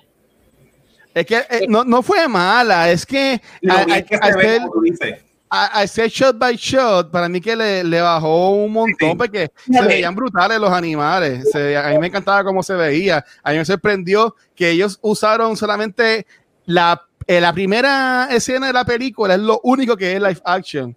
Y parece que no se considera una película animada porque todo lo demás es CG. es CG. Pero a, a mí me, ¿saben? se veía súper bien. No me gustó que fuera todo así frame by frame Sí. la película. A mí, a mí no tanto me molestó que, que fuese frame. Ah, eh, pues fine. A mí yo creo que lo malo de Lion King para mí visualmente es preciosa. O sea, diablo. sí, sí, eso. puedo decirlo, como tres veces, eh, parecía un documental sacado de National. Geographic. Cuando, cuando que lo primero que tiraron fueron, este- cuando tiraron como dos semanas antes, tiraron el opening de Circle of Life, yo dije, ¿qué? Uh. Parecen anima, o sea, parece que lo grabaron en National Geographic. Pero yo encuentro que lo malo de Lion King, yo sé que no es tú de Lion King, pero rapidito, es que la, la, la manera que escribieron la película y lo que quisieron intentar nuevo no funcionó para nada. Aparte de que las versiones de las canciones en la película es, para mí son malísimas, malísimas. Y yo, o yo creo que uno de los errores más grandes que ellos pudieron hacer fue meter a Beyoncé en esa película. Para mí, Beyoncé, y lo que yo he escuchado de mucha gente es que Beyoncé te sacaba de la experiencia de lo que era Lion King, porque tú estás esperando que nada empezara a cantar Single Ladies. O sea, era horrible. Y para mí, ella y Donald Glover, que yo amo Donald Glover, lo amo. Childish Gambino es forever papizongo. Pero ellos, la gente se cree que en películas animadas uno no tiene que tener chemistry y que whatever. No, no. Ellos para mí no tenían chemistry y ellos eran como Simba y Nala, ellos eran horribles. Definitivamente. Eh, iba a decir también, pues, la Ah. mía favorita, igual que Gabriel, es Lion King y en segundo lugar Aladdin, porque Aladdin, el, el factor entretenimiento era Sí. otra Sí. cosa. Olvídate del resto, Guy Ritchie con la loquera de él, pero la película está bien Sí, entretenida y es eso fun, es lo, es fun. eso es lo mejor de la película.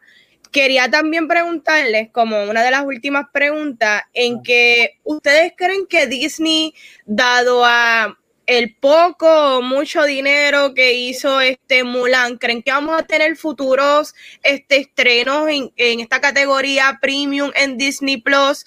¿Qué piensan de, Dios mío, la de Black Widow? Dímelo, Chizo, ¿qué tú crees? Ya. Yo hoy, antes de empezar, estaba leyendo precisamente un reportaje de que Pirate Bay, que es una de las páginas de piratería más, más famosas, está número uno en la película más pirateada en la última semana corrida, porque eso es inevitable. Wow. Como dice Watcher, yo vi par de esos posts y la calidad es calidad. Bueno, hello, lo sacaron de 4K. Ajá. Y no han dicho los números oficiales, pero en las páginas esas que yo entro, que no las comparto aquí, porque hasta que no salga en Variety, porque Vanesti me enseñó que hasta que no salga en Variety no se dice. Pero en las páginas que yo leo aquí, eh, yo leo, en mi Que tengan el shake mark, el shake mark de cultura, dice que los números no se hicieron y que es la película más pirateada, así que yo creo que Black Widow no va, no va para premium. Interesting. Eh, Dale, Gabriel, dale tú. eh, mira, Meta, vi tu comentario ahorita, lo voy a, ahorita tengo Sí, te- te- tengo las dos preguntas para hacerle la de háganlas ya. pero, pero no, yo creo, no, yo, yo no creo, este, no hay nada oficial, este, supuestamente lo que se rumora en the dark web, en Reddit y en Film Twitter es que Disney está tratando de tirar los números tarde o no los quiere tirar por ahora porque fue, aparentemente fue un fracaso. Wow. Forbes, Forbes, este, unofficially, de gente dentro que trabaja con Forbes, este, que mide todo esto, supuestamente Muran lo que hizo no llegó a 10 millones de dólares. Ya, Este, yo sé que hay reportes disque oficiales este, que Mulan le está alcanzando a Hamilton en views. Eso sí que lo creo. Pero aquí está el de eso. Lo que las personas no, este, lo que ellos no están diciendo ahí es que sí, tú puedes ver esta película mil veces y le está llegando a Hamilton, pero ¿por cuántas cuentas tú estás viendo esta película? Yo conozco gente que compraron una película una vez y la ha visto toda la familia y la han visto muchas veces y whatever.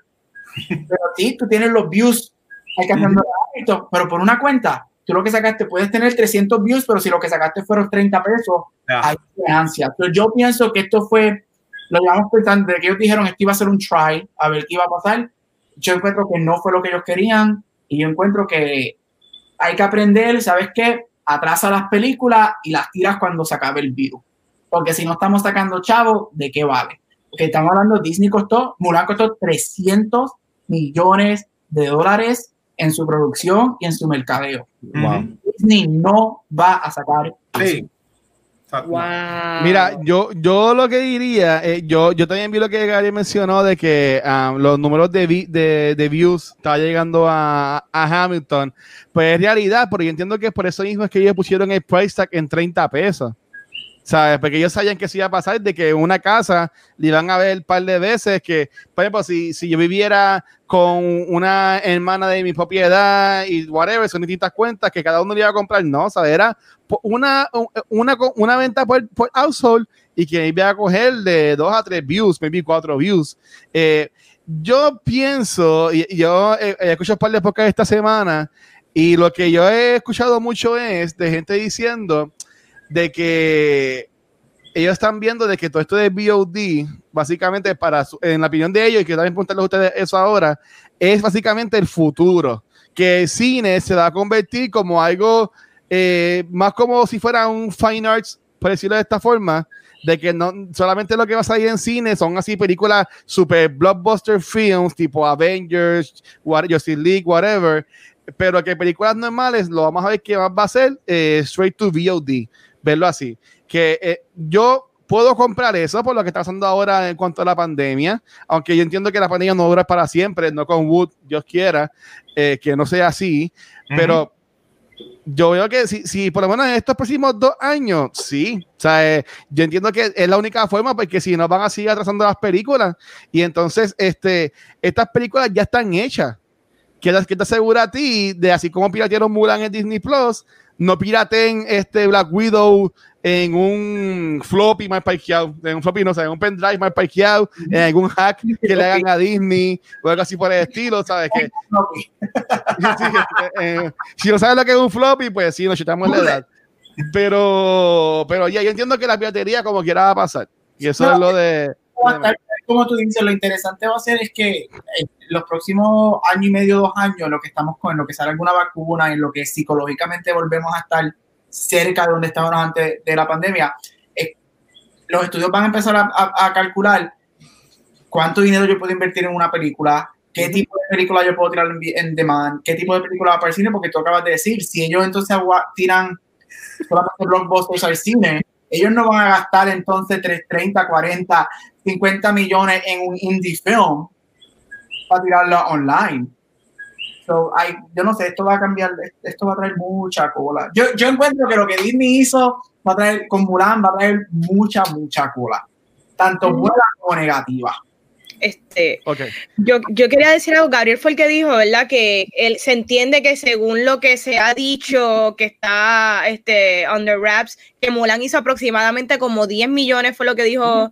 yo me imagino que Warner Bros. en estos momentos dijo, contra, por lo menos hizo 20 y pico de millones de lo que me salvé. domésticos, ¿me entiendes? O que como quiera, ellos dijeron, pues la apuesta está a lo loco, seguimos perdiendo chavos, pero menos que Disney, digamos, digamos. Interna internacionalizado muy bien a, Tenet. Ha hecho, ha hecho para el chavo en internacional. Claro. millones internacionalmente. Estas películas costaron mucho dinero, costaron demasiado. Pero vale, te pregunto, y, aquí es donde yo creo que, que la, la, pregunta existencial va a estar disponible. Si tú hubieses mucha gente, vamos a decir que Tenet lo hubiesen tirado video de mano. Conociéndote, yo creo que tú hubieses pagado por Tenet. Yo también. Y yo creo que muchas personas hubiesen pagado Tenet por encima de Mulan. So ahí es que viene la pregunta, ¿qué tipo de movie la gente está dispuesta a ver versus qué tipo de movie prefiero esperar? Disney cometió otro error en decir antes que la semana antes que saliera Mulan, decir en diciembre la van a tener gratis. Mucha gente ¿para qué voy a pagar si en tres meses la puedo ver? Exacto. Sí, yo creo que, es un error. Y que Disney, es que no tan solo la piratería, porque es que Disney se disparó en el pie. E, eso que tú dices, yo creo que ellos lo dijeron como para tratar de controlar, porque con, si ellos no decían eso y la tiraban en diciembre, pues el social media iba a decir, ah, nos engañaron, Pero lo que pasa es que Disney, como que no midió bien eso, por eso es que me tienen que contar a mí, este, legalmente, legalmente, no ilegal. Disney, tú puedes compartir la cuenta con cinco personas, legalmente. Mulan yo la vi dos veces, mi mamá y mi papá y mi hermano, ¿sabes? Que ellos no vieron como que eso. Y Disney, lo que dije en el otro programa, Disney tiene una oferta bien estúpida de que está Disney Plus por tres años por un precio ridículo. ellos se dispararon el pie. Mira, hablando de dispararse el pie, no sé cómo salgan estas preguntas, pero tenemos aquí a Metaverse, que él, hizo dos preguntas que yo entiendo que están interesantes. Eh, la, primera, la primera es para Vanesti. Él le dice, Vanesti, ¿Te identificas con el mensaje y o lo que representa el personaje de Mulan como una mujer empoderada? Este, pues mira, como ya yo había dicho cuando estaba hablando de la película, yo creo que estos mensajes son universales. Estos mensajes trascenden género, cultura, etnicidad y edad.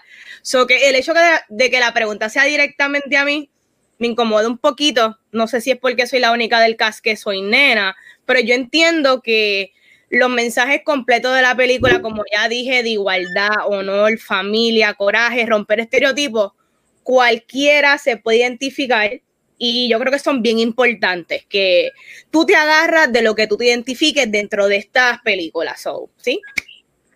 Sí, yo, yo pienso igual, eh, eh, porque por ejemplo, como yo mencioné ahorita, y se me olvida cómo se llamaba el muchacho, que era como que el love interest de Mulan, que era como que el sargento, whatever. Sé que también sale en la animada, lo que es que pienso que vi también la animada, pero eh, eh, en un momento tú puedes notar que también mira al Mulan nene como que con ojitos, tú sabes, y ahí también pueden tocar también. Mulan es una Mulan es súper gay. Yo siempre he dicho que la película de Mulan es very, very queer y very, very gay. Una de las razones porque ellos eliminaron el personaje de Zhang, creo que se llama en la animada, el capitán, que es el love interest que eso es lo que a mí no me gusta de la animada, que te presentan una mujer tan poderosa, pero al final el hombre viene y se queda con ella porque toda mujer necesita un hombre. Este, esta película es bien queer porque tú estás, él no se, enamora de, de, de Mulan fémina, o sea, él está enamorado de esta persona que está con él en el army, Exacto. Exacto. Es regardless el género. Exacto. Se enamora de esta persona que a los ojos, a simple vista, es varón, es masculino. Y voy a hacer el, el, argumento de que esta película es súper, súper queer. Este, una de las razones por las que, que, eliminaron ese personaje y no querían tocar mucho eso era porque en China, queerness, no he visto whatever, ¿verdad? Sin embargo, yo vi la animada después de ver la, whatever y ah. dije, en la live action es hasta más queer que en la animada. Sí. real, tú sientes esta tensión y tú, y yo estaba como que, diablo, esta película es bien gay. Y no lo digo, lo, qué bueno, pero es como que, esta película es bien queer, bien queer.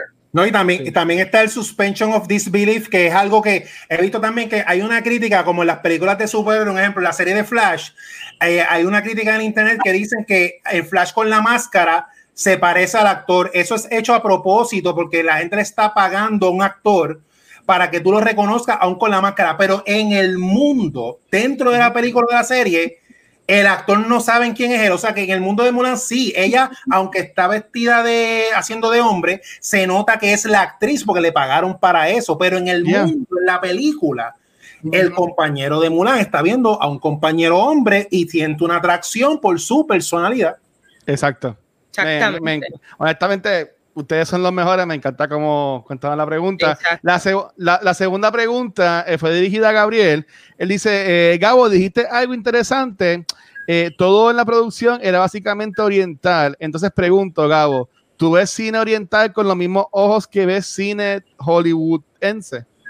Este, es, una, es una pregunta bien interesante. Este, a mí me encanta tener este tipo de conversación. Este, voy a hacer los short and sweet. Este, Mira, yo intento, cada vez que veo películas este, que tienen este, que ver culturalmente con poblaciones que normalmente no vemos en cine, yo intento este, quitarme las gringolas y verlas por lo que esa película significa y lo que esa película me está presentando.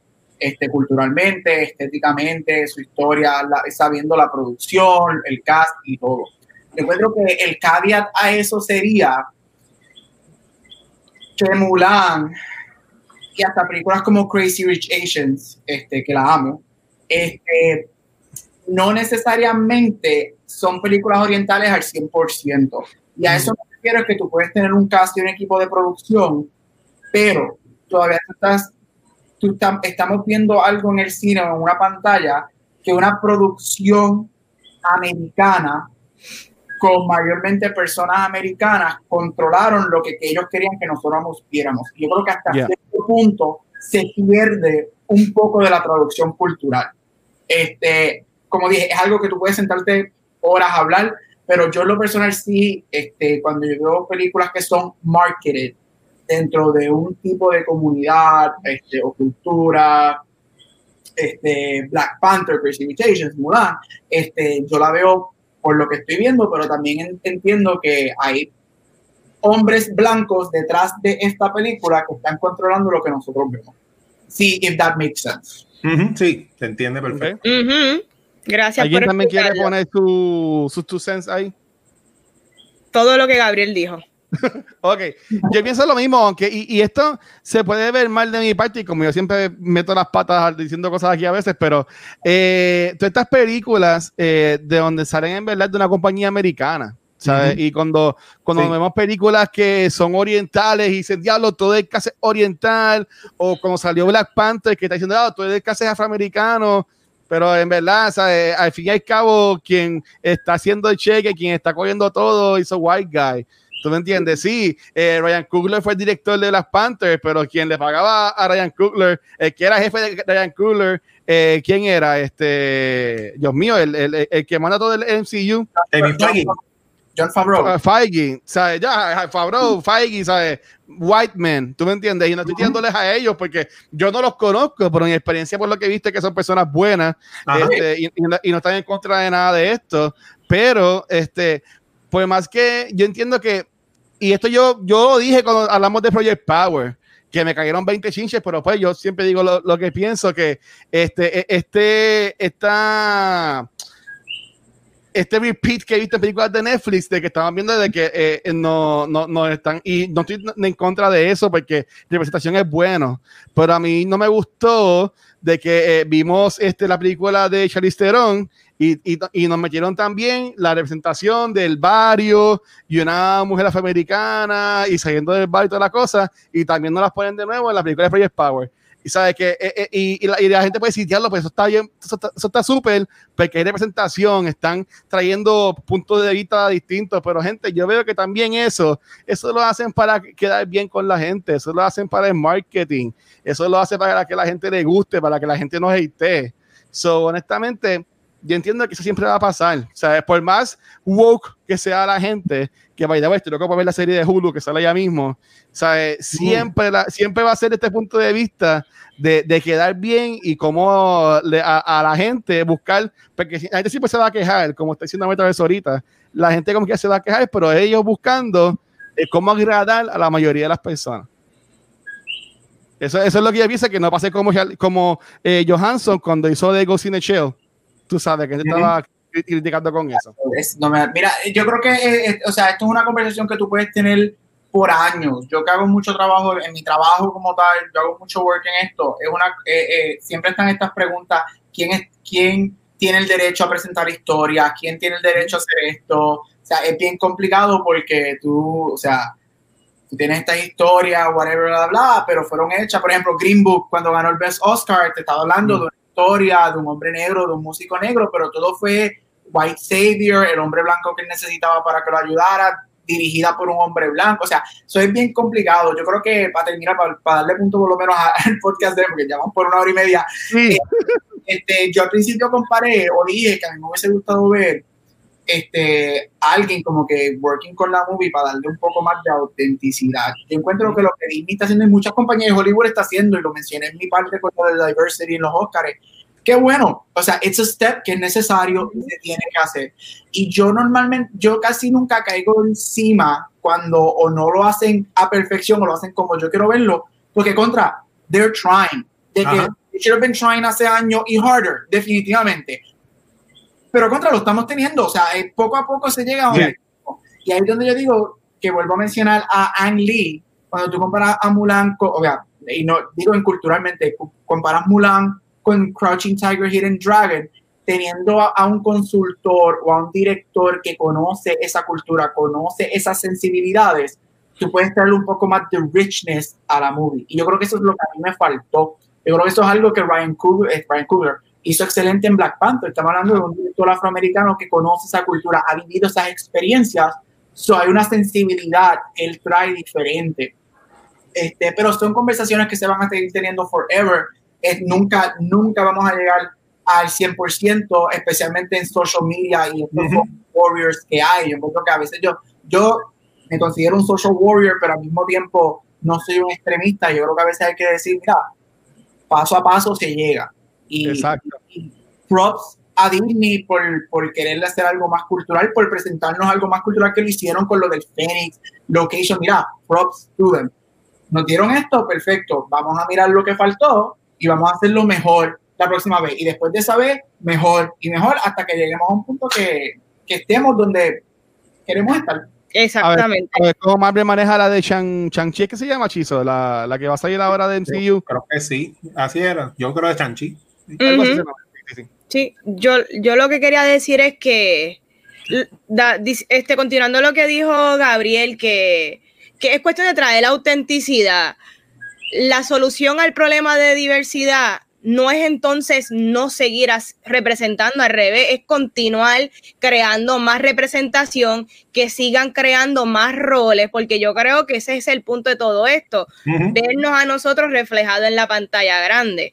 Este, y nada, baby steps. No siempre se hace bien, pero baby steps. Y es importante que, se siga, que, esto continúe, porque no se puede parar, porque ya hemos visto años por año por año de las mismas personas en la televisión y en las películas. Queremos ver otras caras. Pero nada, este programa ha sido bien largo y ha estado bien bueno. La discusión ha estado súper buena. Eh, la gente del chat ha hecho preguntas excelentes. So, recomendamos Mulan. Finalmente, ¿sí o no? Thumbs up o thumbs down. Yo la recomiendo. Mensaje bueno. Yeah, como el Gladiator. Si la estabas esperando, vela. Si no, puedes esperar a diciembre. Exacto. Eh, Perfecto. Esto fue un top tres cuartos. no, mira, it's fun, it's, it's, it's a Disney movie. Disney nunca hace películas que no se pueden ver. Claro Exacto. que verla. Estoy pensando. Mira, que andes, que andes aquí en ese universe de, de Phineas and Ferb, que está Disney Plus también, está súper cool. Uh. Es, animada. Es que a mí me encanta Phineas and Ferb. Este, pero nada, sí, como dijo Vanetti, yo, yo en una, como que miré el reloj de, de acá del timer y ya le llevamos hora y media. Pero es que son tan buenas las conversaciones con esta gente, yo no sentí la hora y media pasar. Pero nada, mira, como siempre hago, Chizo siempre hace el dibujo de los episodios y yo entiendo que le quedó brutal el que hizo esta semana. Así que, Chizo, como siempre, hermano, gracias por todo el apoyo. Eh, entonces, para allá, para entonces ya irnos, este, antes de, de, de, irnos, yo quiero hacer un shout out. Y es que no sé si se dieron cuenta, pero Banti se le cortó. Y le, y le, queda, y le queda brutal el, el recorte. Este, gracias. Sí, le queda brutal. Yo, yo estaba esperando a la maestría con espejuelos para subir esta foto que Chizo puso. Pero. Oh, ahí estamos los cuatro. Ahí está. Y eso también hizo este arte que en verdad le quedó. Páganos. Así que, para ti, bienvenida a los 30s. Este, sí, usamos espejuelos. Este, pero nada, habiendo, habiendo dicho eso, y la de chat eh, estuvo súper sí, en, en, verdad que sí. Habiendo dicho eso, eh, chicos, ¿dónde los podemos conseguir? Comenzando con Vanesti. Ahí me consiguen Instagram y Facebook como Vanesti, me siguen, chequen mis fotitos, de vez en cuando hago videos y tengo posts diarios, como si fuera mi tipo de, de agenda que yo preparo semanalmente y me entretengo un rato, así que me siguen. No, queda brutal. Dímelo, Chizo. Voy a decir dos nada más, mira, este, en Instagram, la semana que viene, Chizo, soy, soy Chizo Comics, que voy a tirar la serie de ilustraciones que estoy haciendo del grupo coreano Blackpink. Ahora, uh. Chizo, después de los 40, escucha pop. Yo lo estoy llamando a mi midlife crisis Chizo Pop. Entonces, viene eso bien chévere. Y el episodio 9 de Onda Nerda con Mar Centeno, que discutimos la serie de Hulu, Game Face. Véanla y escuchen el programa. Ya me fui con eso nada más. Muy bien, muy bien. Dímelo, Gabucho. Eh, a mí me pueden conseguir en Back to the Movies y en todos los social media como Gabucho Graham. Con la orejita. Mira, a, mí me pueden conseguir como el Watch en cualquier red social y como siempre no nos podemos ir sin darle las gracias a la gente que nos sigue apoyando. Eh, quiero comenzar con la gente de, de, Twitch. Recientemente cumplimos tres meses en Twitch desde que estamos tirando contenido acá y entiendo que nos ha ido súper bien. Este, hemos recibido muchos live views, muchos followers, eh, hasta subscribers ya en este último mes que somos afiliados. Solamente gracias al correo de Twitch por todo el amor. Si quieres estar cool como esta gente, ve a twitch.tv slash cultura secuencial, danos follow y tienes Amazon Prime, como siempre digo, Amazon Prime te regala una suscripción mensual eh, de Twitch, cualquier canal de Twitch, que si no tienes ninguno, pues mira, lo echar para acá no nos va a molestar. Este, también a los babies, a nuestros chulos, a los Patreons, por todo el apoyo. Eh, ellos auspiciaron básicamente el episodio de hoy, porque auspiciaron la, la, la, compra de la película. Así que gracias por, gracias por todo el apoyo. Eh, ya son como veintipico, en verdad, no voy a estar los cinco minutos leyendo los nombres. Este, salen al final del video en la imagen que siempre ponemos. Así que, gente, gracias por todo el apoyo. Igual, si quieres estar cool como ellos, ve a patreon.com slash cultura secuencial. Vas a ver dos tiers y en cualquiera de ellos, lo bueno es que tiene acceso a lo que son los after shows, que eh, honestamente hemos recibido buen feedback de ellos. Chise uno que siempre se pasa dándole share y entiendo que gracias a la gente por el apoyo. Y estos after shows son como el show NC17 de cultura secuencial. Este, cada vez se ponen más intensos. La pregunta de esta semana, yo entiendo que ya la habíamos tocado en, en un pasado de cultura, pero no, no, no estaban Chiso y Gabriel. Este, uh. Y la, la, pregunta que hay que hacer esta semana es, ¿qué película animada tú quieres que hagan un live action de ella? Uh. Okay, no tiene que ser Disney solamente, cualquier película animada, ah. tú, tú, quieres que hagan un live action de ella. So, si quieres ser parte de la conversación y ver lo que contestamos, pues ve a Patreon y pues, únete a la conversación. Y como siempre, todo este nuestro contenido pueden conseguir en cultasecuencial.com. Ahí pueden ver nuestros episodios en formato de podcast y también en formato de video. También está la área de blog, que Gabriel puso un blog que rompió el internet de su review de Tenet. Eh, también este, Antonio y José Antonio eh, han puesto blogs. Lo cool fue que Antonio y José Antonio, los dos, el mismo día, me enviaron blogs de Mulan. Sí. Y yo como que, y yo, espérate, lo puedo subir los dos el mismo día, déjame leerlo para que sean distintos. Yo lo leí ambos y fue un text diferente y me gustaron. Sí, sí yo los leí y le, y le, dije a los dos, mira, hay dos blogs, pero voy a subir los dos, pero no se asusten. Sabe que tampoco no, no, es una competencia, pero está súper cool. También personas como Emil semanalmente ponen blogs. Eh, Shirley también está poniendo un blog semanal de sus experiencias como una noob streamer que también está súper cómico, que lo pueden conseguir, como siempre, todo nuestro contenido en culturasecuencial.com y llévatelo, Vanesti. Bueno, Corillo, gracias por estar aquí con nosotros y se acabó este episodio de Cultura Secuencial. Nos fuimos, Corillo. Bye. Te llamo, gracias, mi gente, gracias. Nos vemos en el after. Yeah.